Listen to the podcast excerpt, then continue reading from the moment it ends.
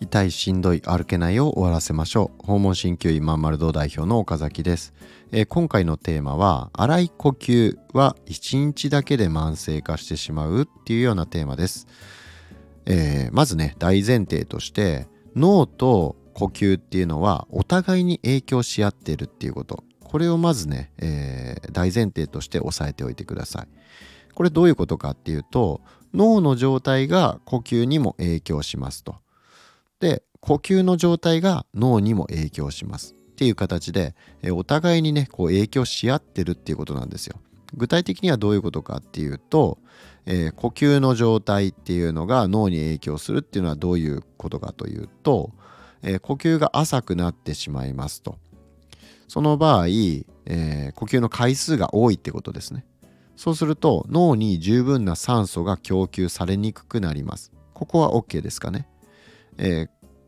呼吸っていうのは回数が少ない方が人の方が健康状態がいいんですね。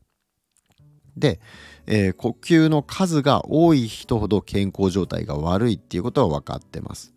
でそれは呼吸の回数が少ない人の方が、えー、脳にしっかりと酸素が供給されるようになるからなんですね。でまあ、そのメカニズムについては、えー、今回はお話ししませんが、えー、まあ、それはまず大前提としてそこもしっかりと押さえておいてください。呼吸の回数が少ない方が、えー、脳に酸素がたくさん届くんです。逆のようなイメージ持ってる方も実は多いんですよね。たくさん息吸った方が、えー、たくさん息吸ってたくさん吐いてやった方がなんかね、えー、酸素たくさん取り込んで、えー、脳に送れるような気がするんだけれども実際はそうじゃなくて呼吸の回数が少ない人の方が酸素がしっかり脳に供給されるんですね。で脳の影響あ脳の栄養っていうのは、えー、糖と糖ですね糖分の糖と、えー、それと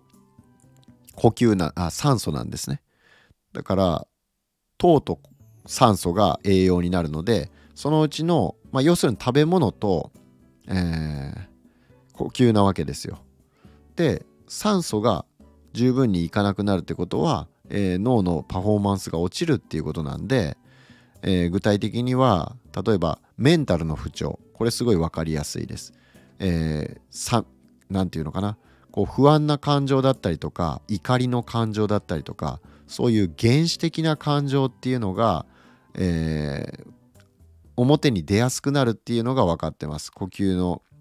えー、状態が悪いとですねで、えー、まあ他にも集中力が低下するだったりだとか、えー、あとはなんかね頭痛がするとかっていうのも、え、そういった、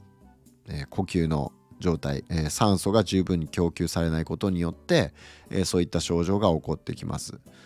えでまあそういったことがあるわけなので、まあ、なので、えー、呼吸の状態が脳に影響するっていうのはそういうことです。呼吸が浅くなることによって十分な酸素が届くなる届かなくなる呼吸の回数が多くなることによって十分な酸素が脳に行かなくなるから栄養が不足して、えー、思うように脳が働いてくれないっていうことになるわけですね。でじゃあ今度脳が呼吸に影響するのはどういうことかっていうと、え、これはねすごいストレスとかが、え、続いた時っていうのは交感神経が優位になりますね。えー、まあ、脳のパフォーマンスが要はその交感神経が優位ずっとストレスが、えー、こう何て言うのかな、まあ、例えば、えー、上司がすごい嫌な職場にずっといたらもう疲れちゃうわけですね。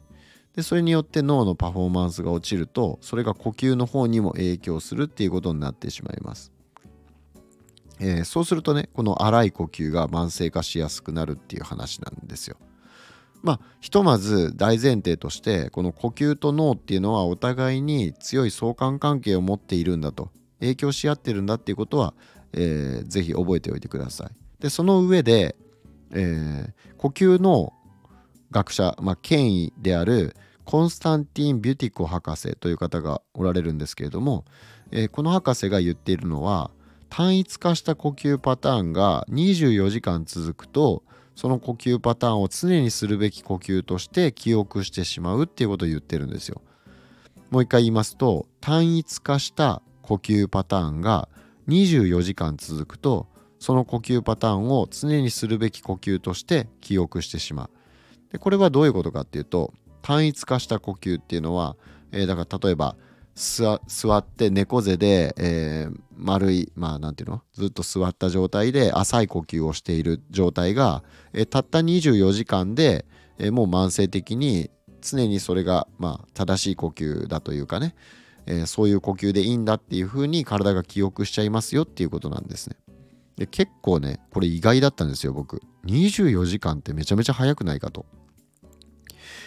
例えば1週間で、えー、慢性化してしまうって言われてもそれでも早いなっていう感じしませんか？なんですけど、まあ、1ヶ月例えば1ヶ月2ヶ月でね慢性化してしまうって言われたらあまあそういうもんかっていう感じはそれぐらいかっていう感じはするけどたった24時間で、えー、悪い呼吸パターンを学習してしまって常にそういう呼吸でいいんだっていう風になっちゃうっていうのはこれ結構意外じゃないですか。え早って感じしませんか？えなのでまあ何て言うのかな。こうコロナでそんなに動かない生活習慣がじゃあちょっとの間続きましたと、まあ、ちょっとの間でもないですね。割と長い間続いたじゃないですか。でそうするとその間あんまり外に出ずに動かなかった人はほぼ確実に浅い呼吸になっちゃってるっていうことですよね、えー、たった24時間で慢性化してしまうっていうことは、え、それだけコロナでね自粛してた期間が、えー、まあ、仮に半年あったとしてももう慢性化してしまうには十分な、え時間だということになりますね。えだから、えー、知らず知らずのうちにですねこう座って、えー、じーっとテレビ見てたりだとかまあちょっと動くとしたらその辺をちょっとね、えー、家の中を掃除したりだとか、えまあちょっと料理作ったりトイレ行ったりするのに動くぐらいであとはそれほどね、え意識的に、ジョギングしてるわけでもないし、え対して買い物行くとしても、えまあ車でねえ行ってちょろっと歩いて帰ってくるだけだとかってなったらもうこれほとんど運動してないですよね。えそうなるとこれは、えー、浅い呼吸が慢性化している可能性非常に高いですよね。でそうするとこれどういうことになるでしょうか？えー、先ほど言ったように呼吸は脳に影響しますね。えー、浅い呼吸速い呼吸っていうのは脳に十分な酸素が供給されにくくなります。えー、そうするとえー、どんどんどんどん体力落ちてきますね。で体力が落ちるまあ、ごめんなさい。ちょっと体力落ちるっていうかね。呼吸が、えー、脳のパフォーマンスを落としてしまうから、まあ、集中力が落ちたりだとか、まあ、いろんなデメリット頭痛とかもそうですしあとは睡眠障害とかね。そういったことにも絡んできますね。でまあそういう不調が生じるっていうことにもなりますし、えー、あとはねえー、この腹筋群が使われない横隔膜とか腹筋っていうね、えー、本来正常な呼吸安静時の呼吸っていうのは、えー、この腹筋とか横隔膜をしっかり使って呼吸をしているっていうのが正常な呼吸なんだけれども呼吸のパターンが浅くなっちゃってる人はどうやってるかっていうと首とか肩の、えー、呼吸補助筋って言われる筋肉ですねそこを使って、えー、息をしてしまうんですね。でそういった呼吸パターンっていうのは、えー、本来は階段をすごい上り下りしたりだとか、えー、まあちょっと軽く走ったりだとか、えー、まあ、要するにその安静にしてない時ですよね。結構ハーハーハーハー息が弾むような時に、えー、そういった呼吸の筋肉を使ったりするのは首の筋肉とか肩を使ったりするのは全然、まあ、問題ないというか正常な反応なんですけれども、えー、普段腹筋とか横隔膜が使えていない人っていうのは、えー、このもう何て言うのかな？安静にしている時ですらそういう筋肉を使っちゃうわけですよ。首とか肩。そうするともうガチガチに緊張してしまうと、えー、いうことになるわけですね。でまあその肩とか首こりとかにつながってくるわけですよ。でさらに、まあ、自律神経の方にも影響してくるっていうわけで、まあ、とにかく全身の症状に関わってくるっていうのがこの呼吸なわけなんですね。でなのでまあ体力が落ちる運動不足で体力が落ちる。そうすると、えー、この呼吸補助筋、えー、首とか肩の筋肉を使って呼吸をするようなことをしてしまうようになる。それが習慣化してしまう。そうするとすごい疲れやすくなってしまうと。で疲れやすくなるとさらに運動しなくなると。で運動しないからさらに体力落ちてっていう感じでもうどんどん負の、ね、悪循環が生まれてしまうわけですね。えなのでそういったことを回避するためにはどうすればいいかっていうと、えー、こまめにやっぱり体を動かす習慣を身につけるっていうことですよね。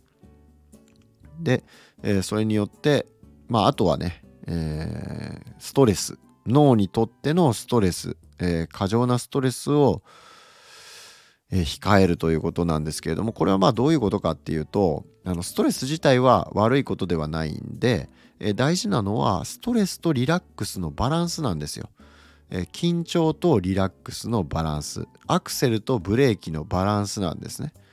でそれがずっと緊張してる状態でリラックスが少ないってなってくると、えこれはね、えー、当然バランスが崩れてきますっていうことなので、えー、脳の状態機能低下につながってしまう。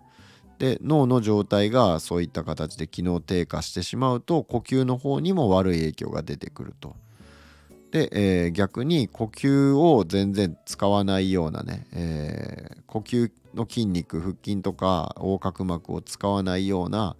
えー、もうだらーっとした生活要はメリハリのない生活をしていることによって、えこの呼吸がの機能が落ちると。そうすると、え、脳に行く酸素の量が減ってしまうから呼吸が、え、まあ荒くなってしまうあ違うわ、えー、脳の方にしっかり酸素が届きにくくなってしまうっていうことをですね。えー、まあそういうわけでですねとにかくこの脳と酸素、えー、脳と呼吸っていうのはすごい密接に関連し合ってますと。いうことででしかも悪い呼吸はたった24時間で慢性化してしまうリスクがありますよっていうことなので、えー、もう普段からもうとにかくこまめに体動かす、えー、同じ姿勢をずっとしないとかね、えー、呼吸の筋肉息を思いっきりはーって吐いて思いっきり吸い込む。でその呼吸の回数を減らすようなそういった深い呼吸ですね。それを意識的にやることによって横隔膜をしっかり使っていくとかね、まあ、そういったことを普段の生活でどれだけ意識しているかっていうことがね、えー、こういった慢性的な悪い呼吸を、えー、まあ、悪い呼吸を慢性化させてしまうっていうことを防ぐ上でねめちゃくちゃ重要ですよっていうことになります。えー、ということでね今回の放送は以上で終わります。また次回お会いしましょう。